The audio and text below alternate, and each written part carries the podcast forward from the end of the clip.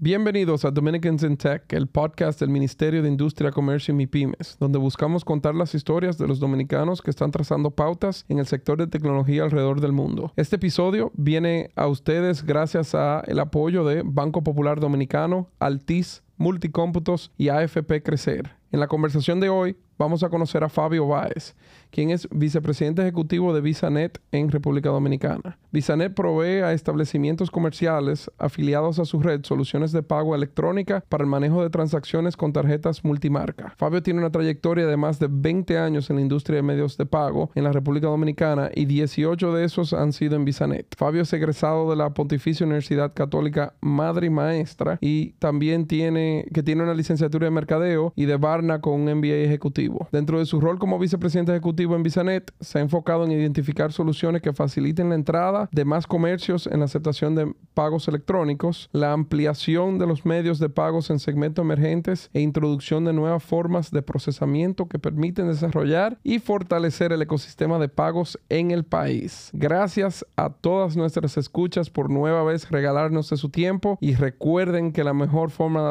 apoyarnos es dándole ese follow y subscribe en la plataforma que nos escuchen y compartir este podcast con a quien ustedes se le ocurre que todavía no ha escuchado un episodio de nosotros. Por último, recuerden de darnos eh, follow en nuestra cuenta de Instagram de Dominicans in Tech. Vamos arriba, señores.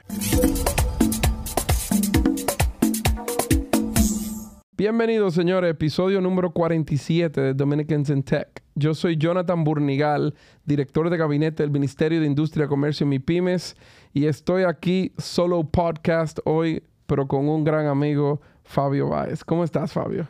Hola Jonathan, ¿cómo estás? Saludo a ti, a tu equipo y a la audiencia. Eh, gracias por la invitación y estar aquí hoy, ¿verdad? Apoyando esta nueva edición del podcast. Así es, gracias a ti por, por sacar el tiempo, como te decía, nuestros dos co-hosts hoy estamos grabando un lunes, es lunes.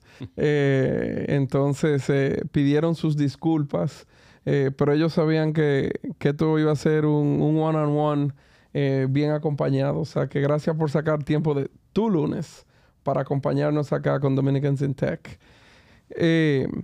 Y también reciprocar, porque yo creo que una de las primeras cosas donde yo hablé fue un evento de VisaNet sí, sí, sí, el año pasado en Barna. Definitivamente, ¿no? Y, apoyar, yo creo que este tipo de iniciativas agregan mucho valor y son muy edifican mucho a la audiencia, eh, al mercado dominicano de todo lo que está pasando alrededor de la tecnología. Creo que de nuevo a veces agradecerte esta invitación. Vamos arriba, señores. Y hay muchas, muchas innovaciones que, ha hecho Visanet, que, hemos estado trabajando de cerca con ellos en el ministerio. Eh, y llegaremos a ellos en su momento. Pero antes de eso, el mambo comienza con conocer a Fabio Báez. Cuéntanos un poco eh, de tus raíces dominicanas. Ubícanos en, el media, en la media isla. ¿De dónde vienen? Bueno, yo soy eh, orgullosamente, ¿verdad? Dominicano de Santo Domingo, definitivamente.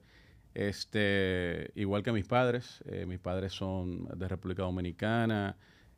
mi, papá Osvaldo Báez de aquí de, Santo Domingo, mi madre Liliana Caminero de Báez es de Higüey, o sea que tengo una mezcla interesante de provincias. ¿Y qué te digo? Definitivamente muy amante de, de, mi país, de la cultura, la playa, eh, y creo que los dominicanos somos únicos. Genial, qué, qué interesante. Eh, ¿Capitaleño, liceísta o escogidista? No, escogidista. Ok, ya van. Me imagino que la gente va jugando ya como un Dominican Sin Tech Bingo, en donde cuando viene el capitaleño saben que viene la pregunta, ver qué tan, qué tan amigo de Fabio. Eh, todo, ese esa mancha colorada que, que, está escuchando eso. Cuéntanos un poco, tú, tú tienes, como decía en la introducción, 20 eh, años era en la industria de pagos. Sí. Eh, que me imagino que cuando tú entraste era el, te voy a pasar la tarjeta de crédito, era el famoso papel carbón que era crack crack. Con un voucher hermano. y un validador. Entonces, yo supongo que tú no sabías que tú ibas a estar en el mundo de la tecnología en, en un inicio. Pero yo quiero irme más para atrás. El Fabio cuando era joven. ¿Qué, ¿Cómo era tu personalidad? ¿Qué, qué intereses tú tenías? Eh, y cómo fuiste dirigiéndote a, esta industria que ha cambiado tanto como es el de medio de pago. Mira, yo creo que, bueno, siempre he sido una persona inquieta, como que muy dinámica, que no me mantengo siempre tratando de hacer cosas diferentes. Eh, y todo inicia desde la carrera, yo diría, ¿verdad? Yo estudié, yo estudié mercadeo, eh, pero eso era una carrera en esa época del momento. Y mi hermana trabajaba en agencias publicitarias, yo veía todo lo que pasaba ahí con productos, marcas. Y bueno, eh, elijo, elijo la carrera, eh, más por, por, por, lo que estaba pasando en esa época y por todo lo que tenía que ver con el manejo de, de productos. Y luego eh, coincide que todos los veranos, antes de yo estudiar en la universidad, yo trabajaba en el sector financiero eh, como pasante. Eh, yo creo que fui de los, en el bachillerato fui pasante como dos años corrido, tercero y cuarto bachillerato a trabajar en el verano. Y eso me hace mi entrada en la industria financiera. Entonces, cuando ya entro a la universidad, inicio de lleno en el sector financiero. Eh, inicio eh, casualmente eh, en la industria de tarjeta de crédito en esa época. Sea, mi, mi, primera, mi primer contacto laboral fue en un call center donde te daban una guía en esa época, la página blanca, ¿verdad? Te la, te la, te la tiraban ahí y decían, mira, necesitamos colocar 100 o 200 tarjetas el día de hoy, hay que venderla por teléfono. Cold calling. Así mismo.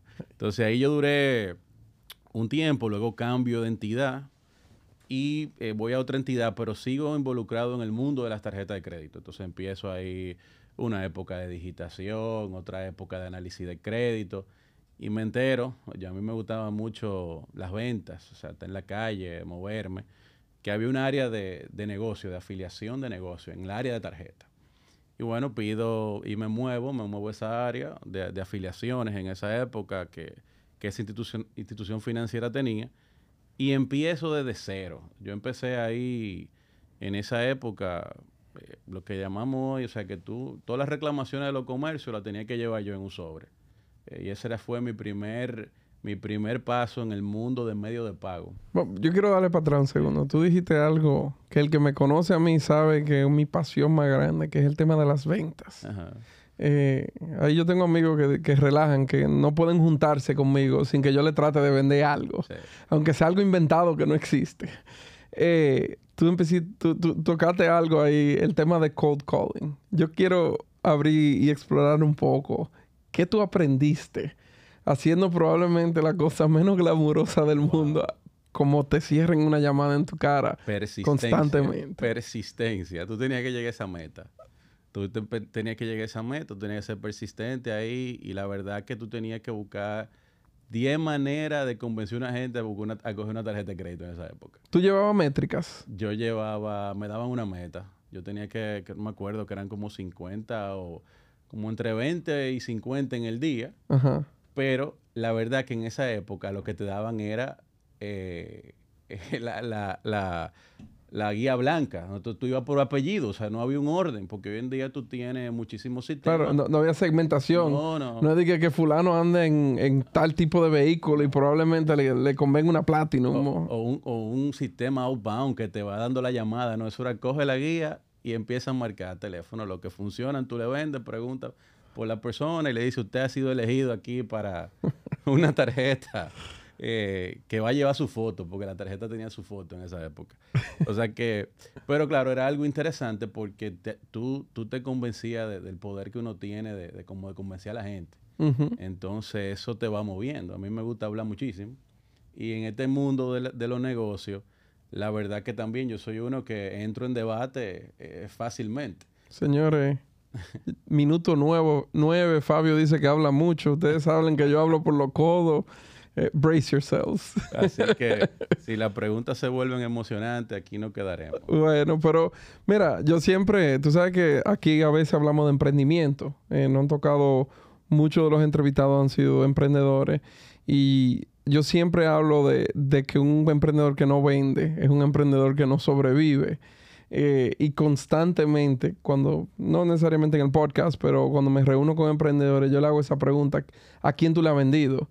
Y ha sido interesante porque antes tú tenías un maletín o tú podías agarrar el teléfono, la, guía blanca, como tú dijiste, y arrancar a llamar a ver quién tú encuentras que te dé la hora del día y que potencialmente tú le vendes. eh, yo siento que en el tema de tech, muchas veces la gente lo construye virtualmente, el, el, UX o el UI, y es como Field of Dreams. If you build it, they will come. Y después no saben empujar el tráfico eh, hacia ello. Y yo creo que el, el, cold call se ha convertido en el cold email. Eh, y, y, yo veo que mucha gente como que lo sufre un poco emocionalmente ese, ese nivel de rechazo de, bueno, pero yo le mandé un correo y no me ha respondido. Bueno, ¿cuál es tu secuencia? ¿Qué, ¿Con qué tú le vas a dar ahora? Eh, y, qué te importa si de 99, de 100 correos que tú mandaste, que 99 te dijeron que no? Bueno, quizá el 1 es el éxito. Eh, entonces, mira qué interesante que eso, ese fue tu primer, tu primer trabajo. Sí, sí, sí, ¿no? Y, después de ahí, la verdad que eh, pasé como te decía, y, cuando hablamos de venta, yo pasé de, estar en un call center, luego paso a, hacer soporte, yo repartía rollo en la parte del medio de pago, o sea, lo que era el mundo este de procesamiento de pago. Papel carbón. Eh, no, tú repartías los famosos vouchers manuales, tú lo dejabas en los negocios, pero ya en esa época sí había eh, procesamiento de pago a través de punto de venta. Ya. O sea que. Coño, te puse viejo. Señora, aquí hay video en Dominican Syntec. Fabio tiene una barba blanca, tu barba, pero no significa eh, los años. Así que. Qué desgraciado soy yo. editen esa parte, señores. bromeando, bromeando. eh, pero entonces cuéntanos, de, dijiste que entraste y, estabas haciendo un tema de, de, que tú recogías las reclamaciones. Sí, bueno, ya, ahí yo entro en, el mundo del medio de pago, o sea, pero entré en una fase de, como te dije, de, trabajar con la parte operativa y luego paso a la parte de negocio. Eh, cuando paso a la parte de negocio, eh, ¿qué te digo yo? En el 99, 2000, 2001 ya yo paso en la parte de negocio 99, 2001 por ahí. Eh, yo manejaba una zona, una cartera, o sea, ya yo empiezo a comercializar lo que es el procesamiento de pago. Y hacer que los negocios en esa época aceptaran transacciones con tarjeta. Eh, aquellos que podían. Y era un momento, era, era una época donde cada banco tenía su propio, em, su propio procesamiento. O sea, tú te encontrabas en un negocio cinco terminales eh, de cada banco tenía su propio, su propio sistema. Entonces aquí el reto era cómo tú lograbas venderle a ese, a ese, a ese cliente, mira, eh, utiliza esto, abremos una cuenta, porque estamos hablando de época donde todavía los sistemas de transferencia no eran, tú tenías que trabajar con ese banco particular, entonces todavía no había sistema de transferencia eh, establecido que yo pudiera depositar o por ACH o utilizar mismo lo que tenemos hoy en día con el Banco Central, sino que era cada banco individual hacía su gestión. Y a mí me tocó, la verdad, eh, que por eso te digo, uno tiene que estar, en, como tú decías ahorita, de, en la parte de ventas, venderle a todo el mundo. O sea, yo trabajé, o sea, medio país. Eh, y a mí me tocaban zonas muy interesantes, muy interesantes. ¿Cuáles cuál eran, y yo sé que hablaremos más adelante sobre los retos que hay hoy para la adopción de pagos eh, digitales. ¿Cuáles eran los retos, eh, digamos, tú estás hablando 20 años atrás? Sí. ¿Cuáles eran los retos para que una MIPYME, para que un comercio adoptara el pago electrónico? Ah, yo creo que antes no, ese término de, de las MIPYME no ni cerca de, poder aceptar. Aquí eran ya clientes que totalmente tenían que estar bancarizados, tenían una relación con la institución financiera. Y eh, recuerda que en esa época eh, todavía no había una demanda tan alta de usuarios de tarjeta de crédito. O sea, así habían personas que tenían, que tenían eh, su producto financiero, pero no, tenían, no había una penetración tan alta de las instituciones otorgando ¿verdad? tarjeta. Entonces, eh, los negocios tenían sus, sus reservas, sus reservas en aceptar. sí, pues yo estoy tratando de pensar cuando cuando iba así ya como joven, 94 a 98 al supermercado, se pagaba en cheque todavía. Eh, bueno, aunque, aunque lo pago, la verdad que eh, había algo que importante, o sea, los pagos electrónicos, aquí inician, creo que hice una consulta, ¿verdad? Porque no llego no llego, no llego ahí, pero hice una consulta. Los pagos, los pagos electrónicos inician como en el 79 y 80. Okay. Y eso era con listas. O sea, tú tenías un banco, que creo que fue el primero, fue Credomatic, en esa época, eh, que lo hacía con listas. Tú tenías listas negras, listas de aprobación. Y luego que eso va, eh, yo diría, migrando eh, a una interconexión. Entonces ya ahí las marcas interconectan a la entidad financiera y bueno, pasa todo lo que vimos de sistema de autorizaciones vía voz. La gente tenía que llamar del comercio a pedir una autorización con el cliente ahí y, plancharle un voucher y que él se llevara la copia. Entonces esos vouchers llevarlo al banco a depositar.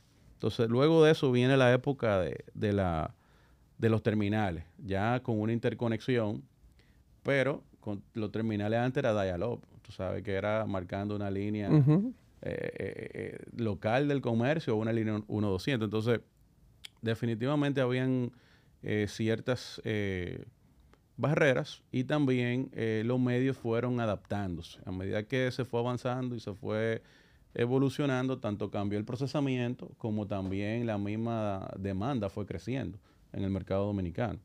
Pero ya, ya creo que había un, un mercado desarrollado de pagos eh, que iba haciendo su transición. Cuando yo llegué, en la época que yo empiezo en la industria, ya había una transición a, un procesamiento mucho más electrónico, es verdad, con equipos, que tú pasabas tu tarjeta y había un voucher.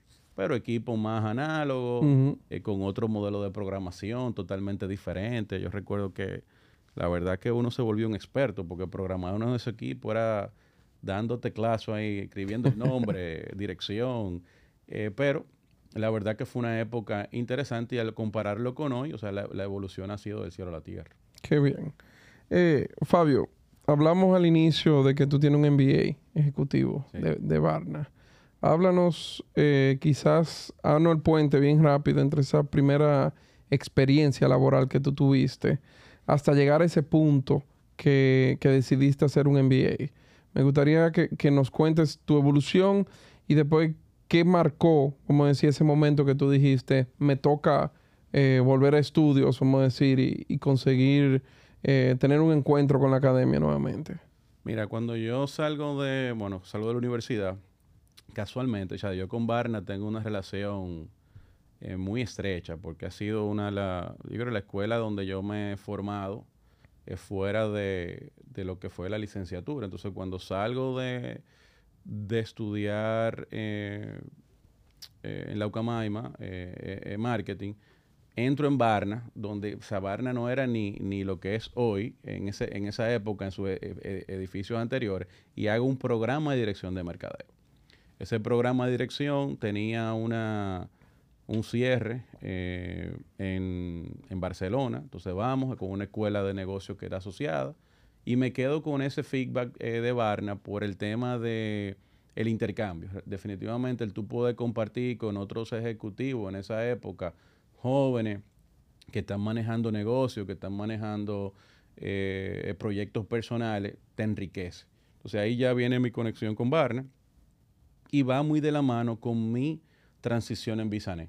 Yo en Bisané empiezo en la parte de negocio eh, cuando llego en 2001 y voy eh, avanzando, luego paso a manejar cuenta corporativa, eh, que fue, ahí duré como, yo duré como un año y pico en venta, luego paso a venta corporativa, a manejar las grandes empresas y las grandes eh, sectores, y ya paso a, en un momento paso a la gerencia comercial.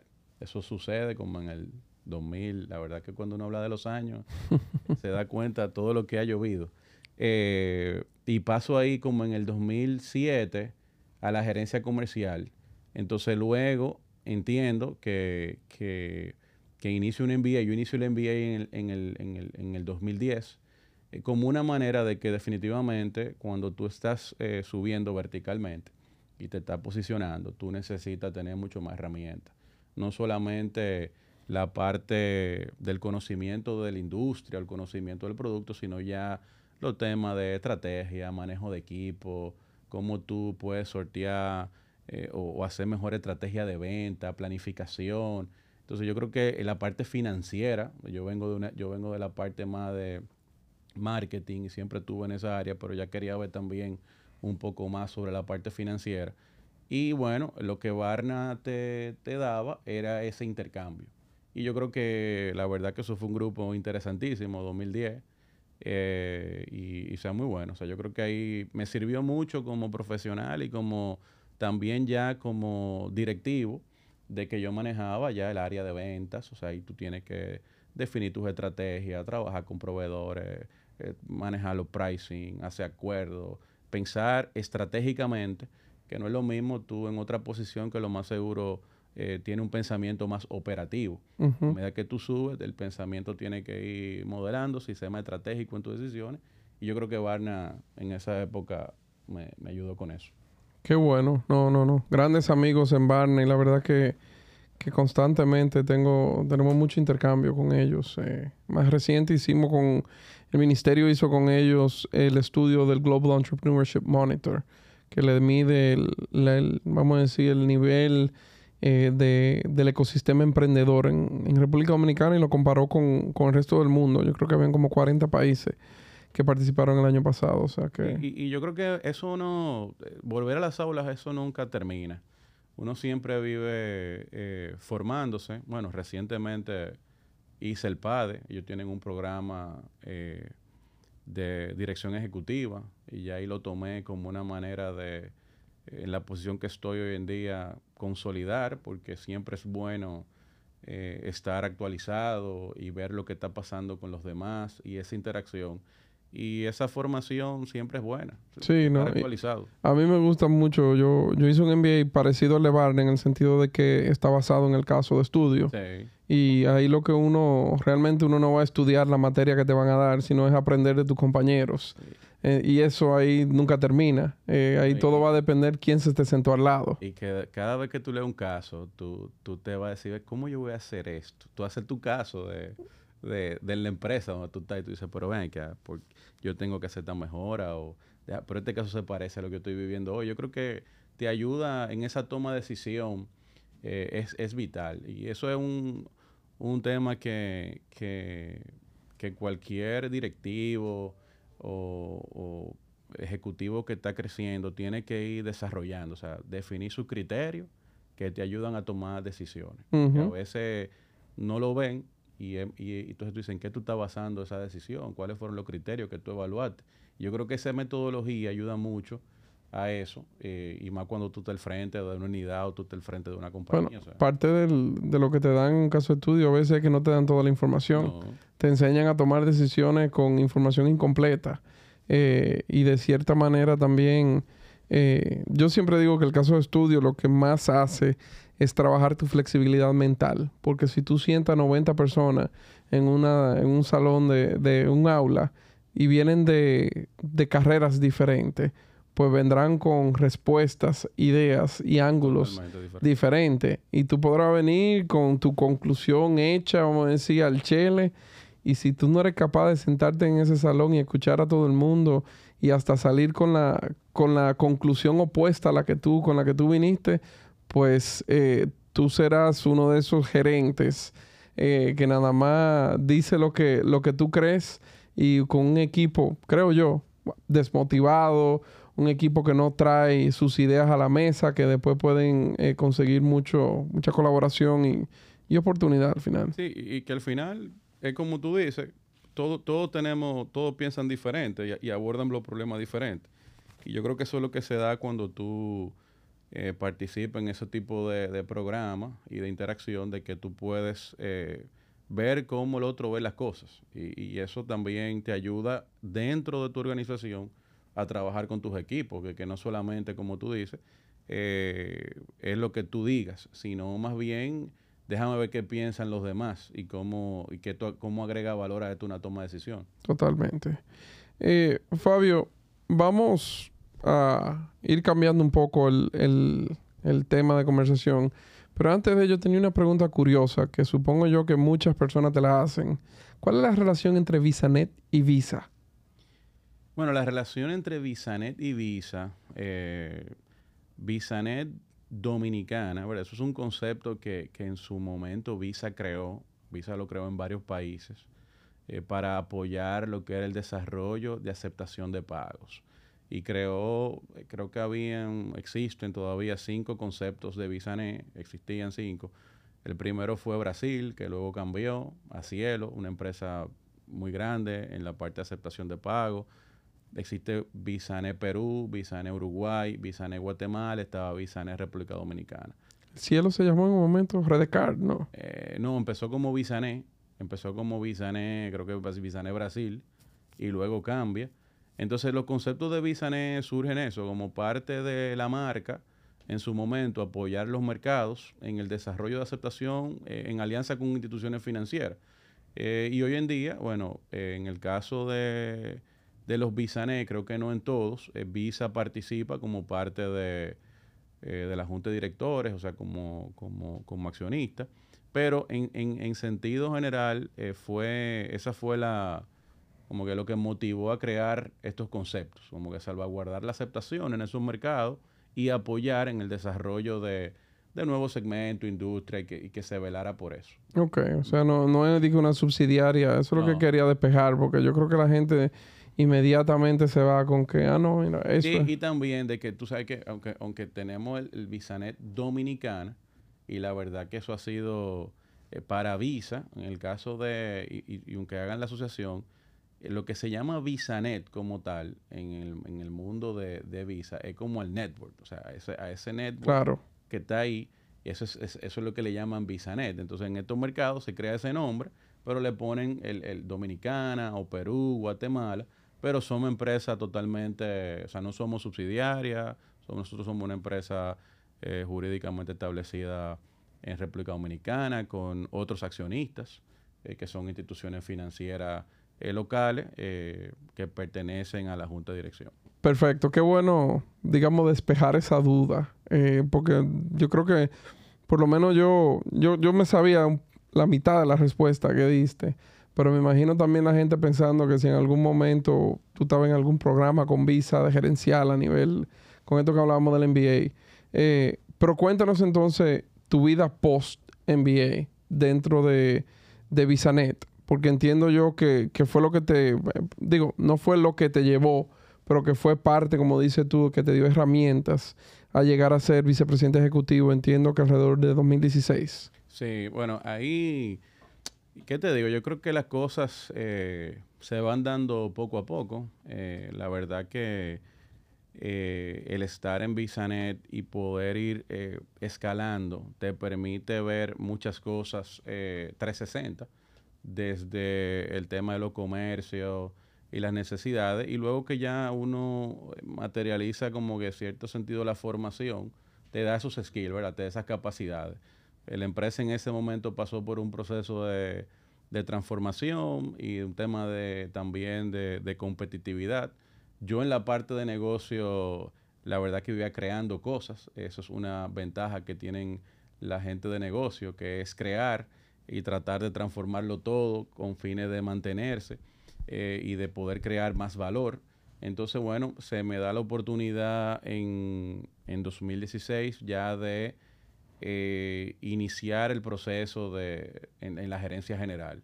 Y la verdad que ahí se inicia un proceso de transformación de la empresa eh, total, que estamos en una etapa ya casi final de, de, ese proceso de transformación, pero con la base de tú venir prácticamente de muchas áreas y de entender eh, la parte de negocio, entender la parte financiera, entender la parte de estructural operativa, eh, lo cual era una, ventaja.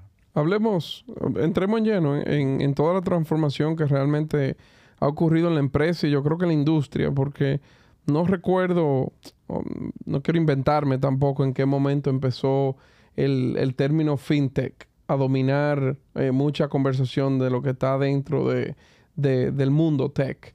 Eh, pero debe de coincidir más o menos eh, con, cuando tú te volviste vicepresidente ejecutivo. O sea, por lo menos esa ola de, fintech, digamos, ya naciendo, los, neobancos, medios de pago. Obviamente, no podemos ir tan atrás como PayPal para empezar a hablar de, de medios de pago, pero que empezaron yo creo que a nacer eh, en grande volumen, diferentes innovaciones, por decirlo así.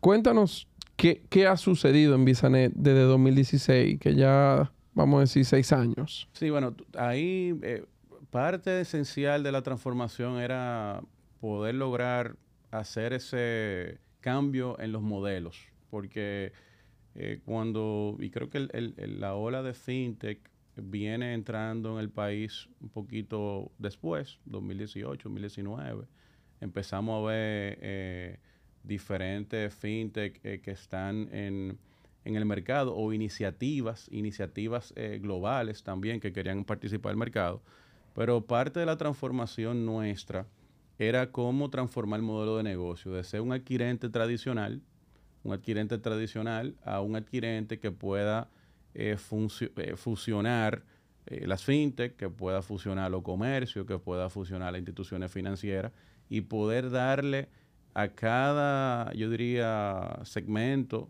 con el que tú trabajas, cubrirle necesidades. Entonces esa transformación de pasar de un modelo tradicional donde solo nos dedicamos a afiliar negocios, por ejemplo, empieza a cambiar. Pero nosotros veníamos con un reto.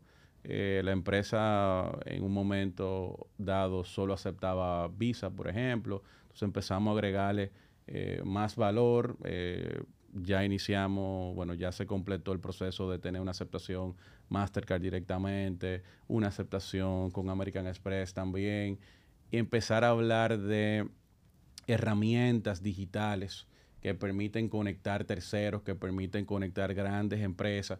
Eh, eso era parte, parte, de la, parte de la transformación. Y bueno, luego lo que estamos viendo hoy, todo el tema de los APIs, o sea, cómo tú provees APIs a diferentes participantes de la industria.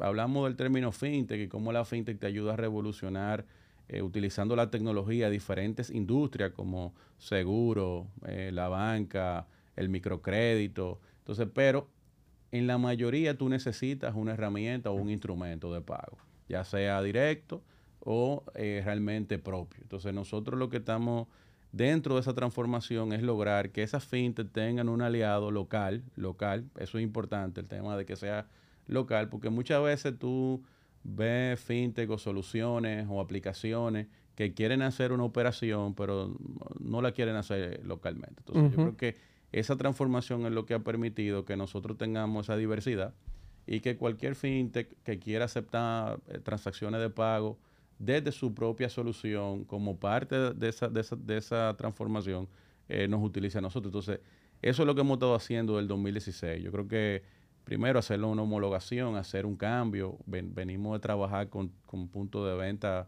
que eran, yo diría, llamémosle normales. Ahora tenemos terminales Android que tú puedes hacer muchísimas cosas en un comercio. Eh, el, mundo del e-commerce se ha revolucionado, eh, donde se ha acelerado totalmente eh, y, no, y no basta nada más con tú tener una pasarela de pago.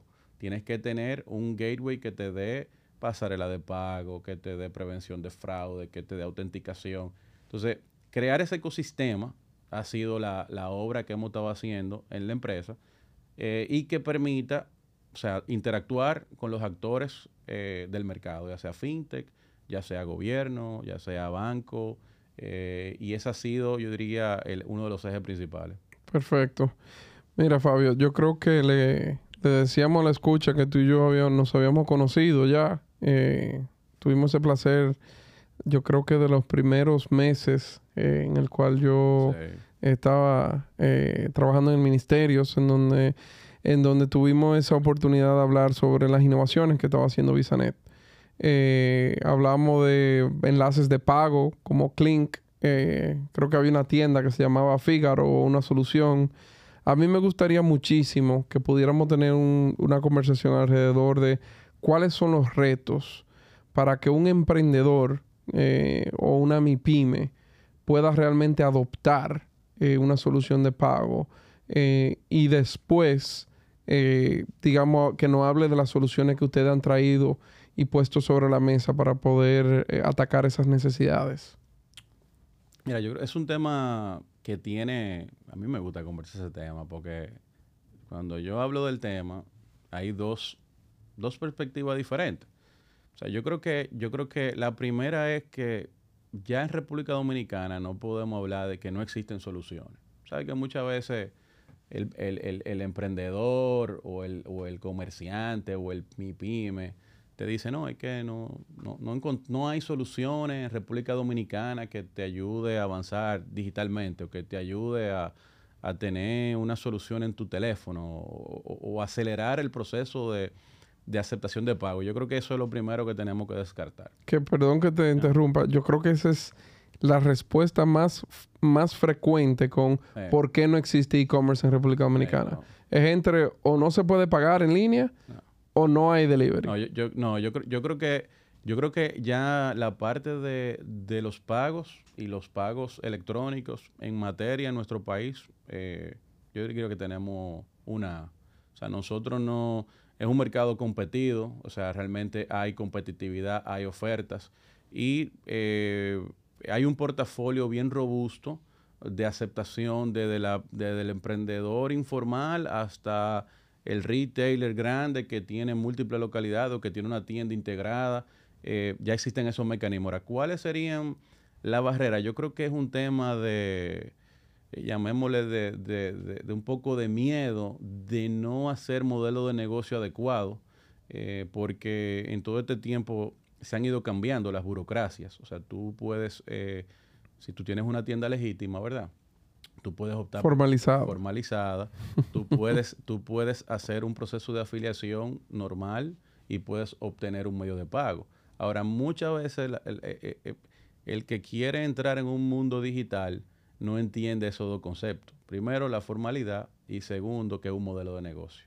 Entonces, tú no puedes querer aceptar medio de pago y entender que tú lo vas a hacer eh, fuera de cualquier tipo de regulación o, estructura financiera y, tampoco no modelar en tu modelo de negocio cualquier riesgo o, costo.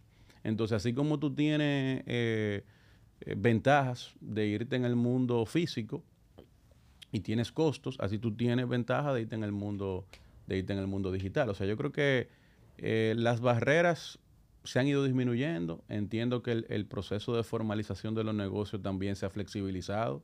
Eh, se han creado condiciones para establecer hasta límites de ventas. Eh, y entiendo que es más un tema de, educación y de que el, comerciante lo vea como un modelo de negocio diferente el aceptar pago, el aceptar pagos digitales. Claro. porque el aceptar pago físicamente sigue siendo una ventaja, sigue siendo una ventaja. Definitivamente y son ventajas que se sostienen en el tiempo. Un tema de seguridad, un tema de tú vender más. Está comprobado que una venta con tarjeta es mayor a una venta con cash. O sea, tú, tú, tú tienes acceso a un mayor número de, usuarios y por ende el aceptar pago con tarjeta le da al usuario una mayor capacidad de compra. Entonces, ese como que mito que hay de que no se aceptan pagos porque en República Dominicana no hay condiciones o no hay tecnologías que te permitan a el comercio. Yo creo que no. Creo que ya nosotros en materia de medio de pago estamos muy avanzados y hay soluciones para todo tipo de negocio. Es más bien que el comerciante entienda que es un negocio como cualquier otro y que acepta pago, tiene sus costos y dependiendo de lo que tú quieras hacer va a tener un costo, ya sea por el terminal o va, va a tener un fee por la transacción o un costo de implementación pero no puede ser que no tenga, o sea, no tenga un costo. Entonces tienes que incorporarlo en tu modelo y saber el valor que te agrega eh, esa, aceptación de pago. Qué bien. Eh, sí, y, digamos, yo quería decir, en este pajarito que uno tiene ahí, eh, que es mi teléfono para lo que están escuchando en, Spotify y eso, uno ya tiene técnicamente un, una terminal, como tú lo llamas. O sea que yo puedo venderte a ti esta botellita de agua que yo tengo aquí y el hecho de que estemos físico no significa que tú me tienes que pagar físico, sino que uno puede ya eh, tenerlo integrado por aquí. Eh, que entiendo yo que es parte de las soluciones que ustedes han, se han inventado o, desarrollado, mejor dicho.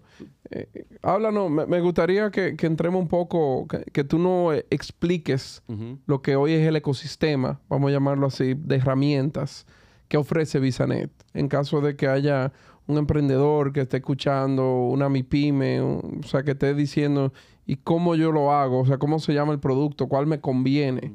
Eh, tú arrancaste en ventas. Sí, no. tú, sabes que ahí, eh, como te decía, yo creo que hay, eh, lo que nosotros hemos hecho en el tiempo es eh, crear un portafolio, portafolio que agregue valor.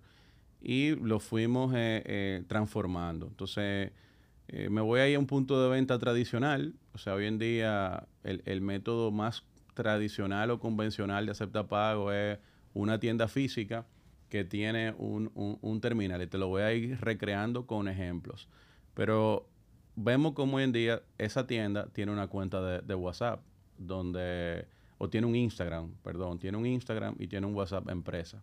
Entonces, él en el Instagram, esa persona publica los artículos que tiene la tienda física y tiene seguidores y tiene un WhatsApp empresa para interactuar, pero tiene un solo canal de venta que es el punto de venta. Entonces, hoy en día, que nosotros lo que hemos hecho es crear soluciones para esos canales. Eh, y, va a depender mucho de lo sofisticado que estés, eh, lo poco sofisticado que estés o lo, muy sofisticado que esté a nivel de tecnología o a nivel de integración. Entonces, ese, ese mismo ejemplo, esa persona con un link de pago, que nosotros le llamamos Clink, un Clink, tú le puedes mandar un Clink por WhatsApp a una persona y vender, y vendiste.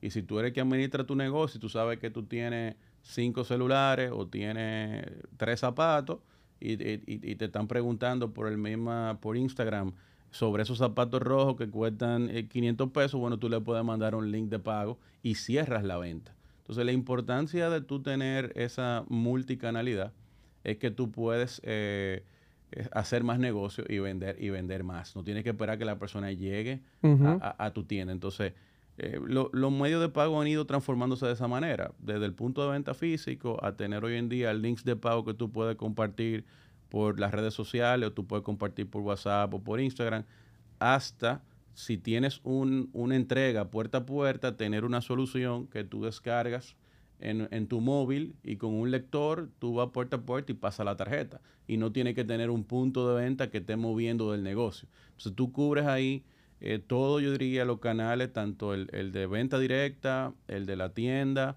presencial y el digital que estás iniciando.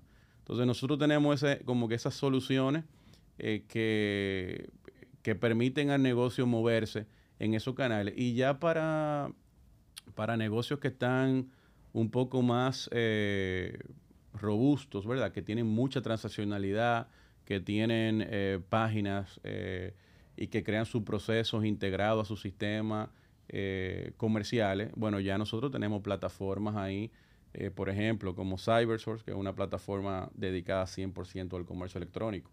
Entonces, eso te permite a ti tener un payment gateway de alta disponibilidad, tener prevención de fraude de manera predictiva y tener autenticación. Entonces, a medida que tu negocio va pasando etapas, o si tú eres un retailer y quieres iniciar en el mundo del, del comercio electrónico, eh, tiene que buscar plataformas robustas. Entonces, esa, plataforma, la idea que hemos hecho ese, ese ecosistema de soluciones que permite a cualquier empresario empezar a aceptar pago.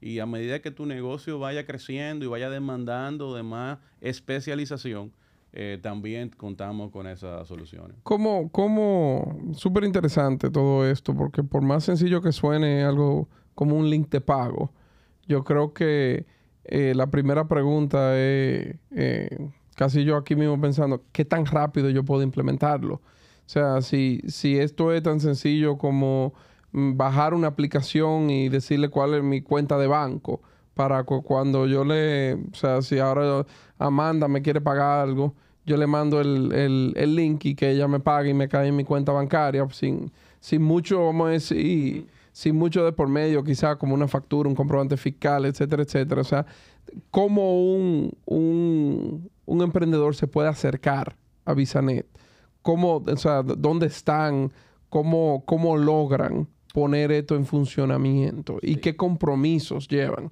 Tú mencionaste el tema de formalidad. O sea, esto es un tema costoso para yo implementar, eh, para, tener un link de pago. Eh, después que hago un link de pago, tengo, vamos a decir, el mismo nivel de requerimiento de, reportería con alguien como pudiera ser el DGI, después de haberlo ya usado por primera vez. Eh, aterriza, ¿no? Yo creo que un poco para que la gente que esté escuchando quizá empiece a usarlo hoy mismo. Mira, tú sabes que venimos de, una transición, como te decía ahorita, parte de la transformación nuestra es cómo se combina el ser un adquirente tradicional a todo lo que está pasando hoy en día con la digitalización y los onboarding y los underwriting y los contratos. O sea, nosotros estamos haciendo esa transición. Eh, hoy en día el proceso de afiliación se hace a través de nuestra página de internet. Puedes entrar a nuestra página, puedes buscar el producto que deseas y someter tu solicitud de afiliación, en el caso que sea un link de pago o un, o un catcher, que es el EMPOS que usamos en los móviles, o un terminal.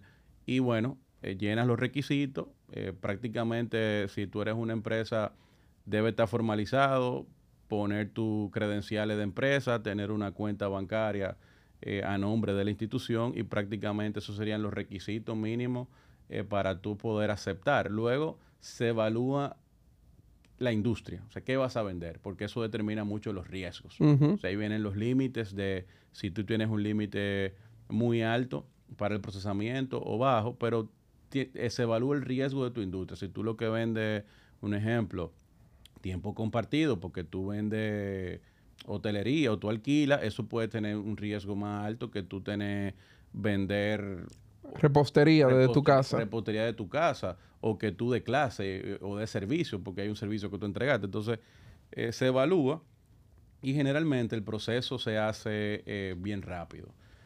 Nosotros estamos en una fase de irnos un poco más digital y que esos onboarding sea más digital. Nosotros tenemos una app que, que es el app de Catcher, que tú lo puedes cargar y por ahí te vas a poder afiliar Ahora mismo ese es como el instrumento para tú usar el link de pago, como para usar ya una aceptación desde los teléfonos móviles.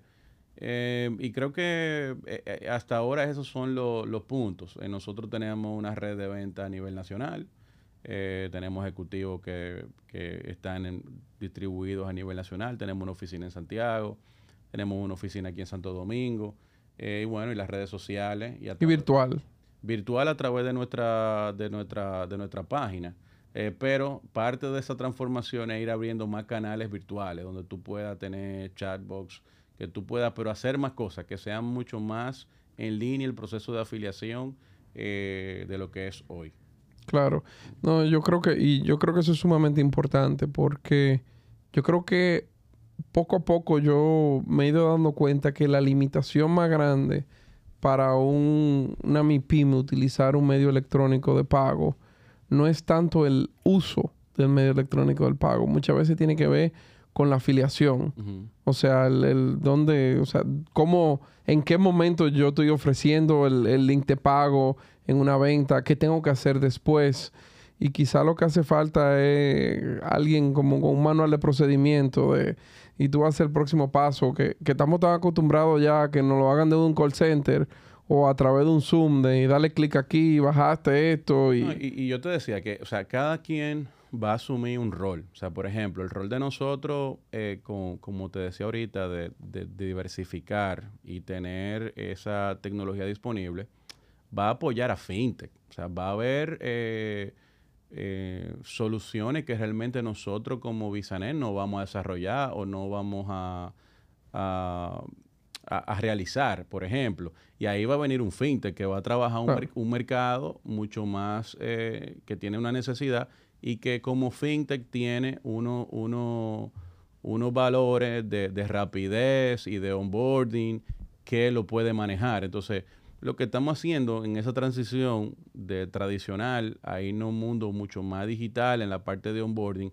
es apoyar a estos fintech. O sea, nosotros hoy en día estamos trabajando fácilmente como con cinco o seis fintech locales en el tema de soluciones alternativas de pago, que no somos nosotros directamente que la comercializamos, sino que le damos la ventana al fintech de hacer un acuerdo de comercialización y un acuerdo de, de referimiento. Bueno, entonces ya ellos con una solución eh, que tiene sus atributos, bueno, salen y tratan de llegar a esos mercados que tienen esas dudas, pero que el proceso es mucho más fácil a través de esos apps.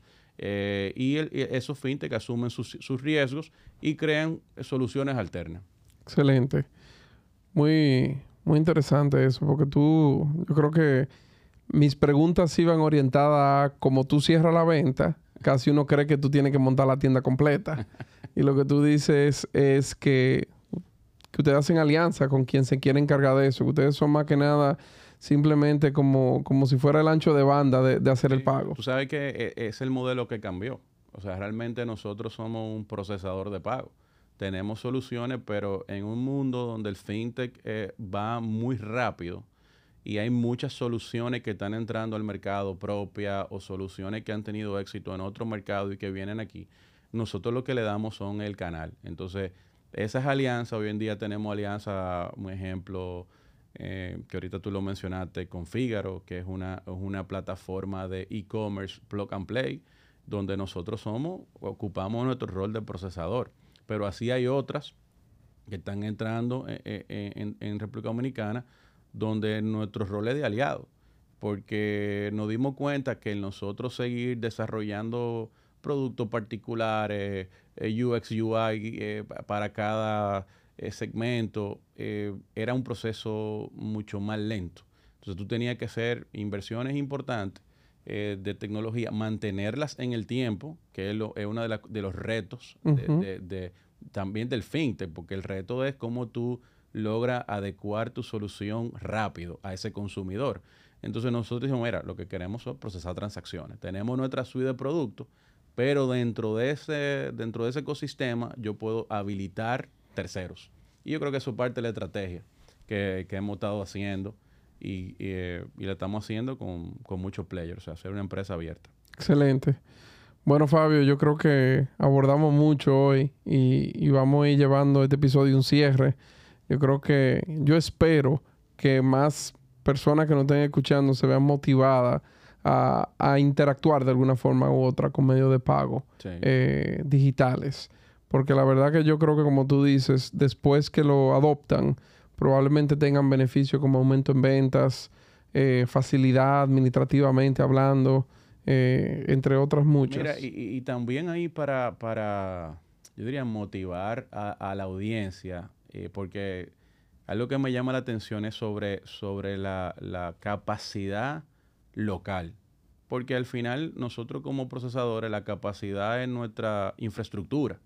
Eh, nuestra infraestructura de, de, hacer transacciones o de tener herramientas eh, tecnológicas para conectar sistemas. Y te, comento, te comento algo de, que, que, sí, porque uno tiene 20 años en la industria y uno no se desconecta de esta industria. Es una industria que se transforma. O sea, la verdad que el tú ser pagado es, algo donde cada día se va a ir transformando y es lo que nos ha, ha permitido ir permaneciendo en la industria. Entonces, cosas importantes, por ejemplo, eh, para dejarlo como, parte del desarrollo que ha tenido el país. Un ejemplo, el sistema de transporte de República Dominicana, que era lo que no quería dejar de, comentar. Eh, hoy en día, eh, ciudades importantísimas en el mundo han implementado el sistema de pago en, en, los transportes, tanto autobuses como transporte masivo. y nosotros en República Dominicana fuimos el primero en, en Latinoamérica en implementar un sistema de pagos abiertos, o sea, con una tarjeta de débito o una tarjeta de crédito en el sistema de transporte. O sea, ya contamos con, cuatro corredores, eh, con cuatro corredores oficiales, de Núñez de Cáceres, Charles, Lincoln, creo que 27, donde el, usuario de una tarjeta de débito o de crédito se puede montar eh, con su tarjeta. Y estamos alcanzando este año casi 500 mil transacciones, algo que era cero. Entonces ahí es donde tú dices cómo los medios de pago pueden transformar y que no hay una limitación. O sea, nosotros dentro de, nuestra responsabilidad como, como Bisanet y dentro de, esta posición de, dirección, tenemos que buscar medios que representen un progreso para el país. Entonces, no solamente el trabajar sobre los intereses corporativos, pero cómo tú creas estrategias para apoyar al desarrollo. Entonces, en el caso de transporte, eso es algo que es sumamente interesante porque cambia un patrón del consumidor. Eso genera confianza, hace que el consumidor quiera, quiera utilizar medios de pago electrónico, te ayuda a la inclusión financiera eh, y, que la, y que la banca se motive. Y lo que vemos es que sí hay una adopción y esperamos que los transportes masivos que hoy en día tiene el país se vayan moviendo, que entiendo hacia dónde vamos. Y el otro tema eh, de, de esa importancia de los medios, recientemente eh, tuviste que salió una línea aérea nueva. O sea, Arayet es una línea aérea eh, nueva que es eh, tú dirías, bueno, si tú entras en su página, el UX UI, es muy bien, no tiene nada que envidiarle, pero el procesamiento de esas operaciones la estamos haciendo nosotros. Entonces, por eso yo te decía que... Vamos a hablar con Víctor, que diga que Lo, lo, anuncie un poco más. y saludamos a mi amigo Otto González, que es el Chief of Staff allá. Bueno. Trabajaba con, con nosotros en el ministerio. Se lo llevaron para allá. Bueno, y, y, ahí la verdad que una muestra más de que si tú tienes esas capacidades, ese tipo de, de segmentos, te hablé de dos segmentos neurálgicos, uno transporte masivo y otro eh, del sector de, línea aérea, pueden confiar en, lo que se está desarrollando aquí en República Dominicana y la capacidad de que ya existen. yo creo que... Y en el caso de Arayet son transacciones internacionales. Eh, y locales y local. Pero, tiene un engine detrás de seguridad, prevención de fraude, autenticación, eh, que está disponible localmente. Entonces, ahí donde que nosotros ahora mismo no tenemos nada que envidiar, yo diría, a pasarelas o a soluciones para hacer buenas experiencias de usuario, pero también garantizar eh, pagos en tiempo real eh, con alto nivel de seguridad. Excelente. Bueno, señores, eso ha sido eh, la gran cátedra de pagos digitales que nos ha dado Fabio. La segunda que nos dan, porque por aquí pasó Fabiola ya. No, no, no, no hizo los tweaks de que, cómo se dice qué y, qué no se puede decir. Ah, okay. Choparle boche también. Señores, eh, terminando esta, esta conversación con Fabio, tenemos Rapid Fire, que básicamente son preguntas que tú no tienes en tus notas porque son ocultas y que tú tienes que responder el top of mind como buen mercadólogo. Eh, te tengo tres preguntas. La primera, ¿los pastelitos son con pasa o sin pasa? Eh, sin pasa. ¿Tu playa favorita en República Dominicana? La terrena, definitivamente, playa bonita. Bueno, que ojalá te eh, con todos sus árboles arriba. Sí, lamentándolo mucho. Eh, y lo último, a ver si te acuerdas. La primera transacción que tú procesaste. Wow. wow. No, yo no me acuerdo. ¿No te acuerdas? No me acuerdo, no me acuerdo. Eso normalmente pega mejor con, con, los emprendedores cuando es la primera que procesó la compañía entera, que la ponen de trofeo. yo, me acuerdo, te puedo decir de qué me acuerdo. Yo me acuerdo del primer supermercado que conectamos en la caja registradora. Eso fue... ¿Cuál? Eso fue, ¿puedo decir el nombre? No? Claro. Eso fue, nosotros hicimos, creo que fue Plaza Lama Churchill o Plaza Lama Duarte en esa época. Yo recuerdo una papita esperando ahí a la, una de la mañana que los técnicos terminaran. y en esa época tú pasabas la tarjeta por caja. Y eso fue revolucionario. Eh, eso fue revolucionario. Qué bueno. Bueno, Fabio, eh, ya despidiéndonos de la audiencia, siempre le damos un pequeño espacio realmente al invitado eh, que pueda dejarle algún mensaje a nuestras escuchas y ahora a nuestros televidentes por YouTube, porque no solo son escuchas. Eh, quizá algo motivacional, algo que, que, lo ayude a acercarse más al mundo de tecnología y quizás hasta em, emprender en el mismo. O sea que te cedo a ti el espacio para poder despedirte de la audiencia de Dominicans in Tech. Bueno, agradecerte a ti y al equipo de esta invitación, de esta conversación. La verdad que podíamos seguir ahí una hora más. Pero yo creo que mi palabra es para, para los emprendedores es que, uno, existen las condiciones en el país para que esos emprendimientos se vuelvan realidad, que tienen que hacer su modelo de negocio. O sea, definitivamente no basta con una buena idea. Tienes que ver el, el, el, el tema 360 y cuáles son tus economics y cómo tú vas a hacer, cuáles van a ser tus canales. Y si vas a hacer un canal de venta digital, tienes que empezar eh, así mismo como empezar tu negocio. O sea, no puedes empezar en una plataforma como Amazon cuando tu negocio apenas está iniciando. Entonces, lo más seguro tú inviertes mucho. Yo creo que cada etapa del negocio tiene eh, una solución digital que tú la puedes aprovechar. Pero lo más importante es hacer bien su modelo de negocio, ser constante, ser constante y que los no lo convierta en una oportunidad. Yo creo que ese sería, sería mi mensaje y definitivamente estamos aquí para apoyar a ese mercado, a esos emprendedores que quieran eh, transformar su negocio, llevar a cabo sus ideas, También eh, eh, vamos, tenemos un espacio ahora en nuestras oficinas, que es un salón multiuso, que le podemos dedicar mucho tiempo. O sea, que se acerquen a nosotros y los ayudamos con, su, con sus proyectos y de la mejor manera posible. Ahí está, señor. Una invitación abierta a trabajar con Bisanet y con Fabio para lograr los sueños de los emprendedores. Eh, me gustó cómo cerraste. Dijiste que los no se convierten en oportunidades. o sea, que le diste el círculo completo. Esto suena como agarrando la página blanca y llamando. que los no no te paren. Los no no te pueden parar. No, porque el emprendedor tiene... yo te decía, tú empiezas con una idea y eso pasa en el día a día de las empresas. Tú haces un plan y en el camino lo más seguro tiene que cambiar el plan. Entonces tú no te puedes detener. Tienes que seguir y eso no transformar y ver qué lo va a sustituir y crear esa capacidad. Y yo creo que el emprendedor tiene que saber adaptarse y moverse rápido y eso es parte. Bueno, el episodio sale el jueves, hoy el lunes. Ese mensaje por lo menos me da mi energía por el resto de la semana. O sea que, señores, eh, con eso le damos cierre a este episodio de Dominicans in Tech. Eh, nuevamente les agradezco a todos por sacar de su tiempo. Les recuerdo que este es un podcast del Ministerio de Industria, Comercio y MIPIMES, en donde buscamos contar las historias inspiradoras de los dominicanos que están abriendo paso en la industria de tecnología alrededor del mundo. Gracias a todo el equipo de nosotros que hace este podcast una posibilidad, incluyendo nuestros amigos de Pitahaya Studios, así como la Dirección de Comunicación del Ministerio de Industria, Comercio y MIPYME.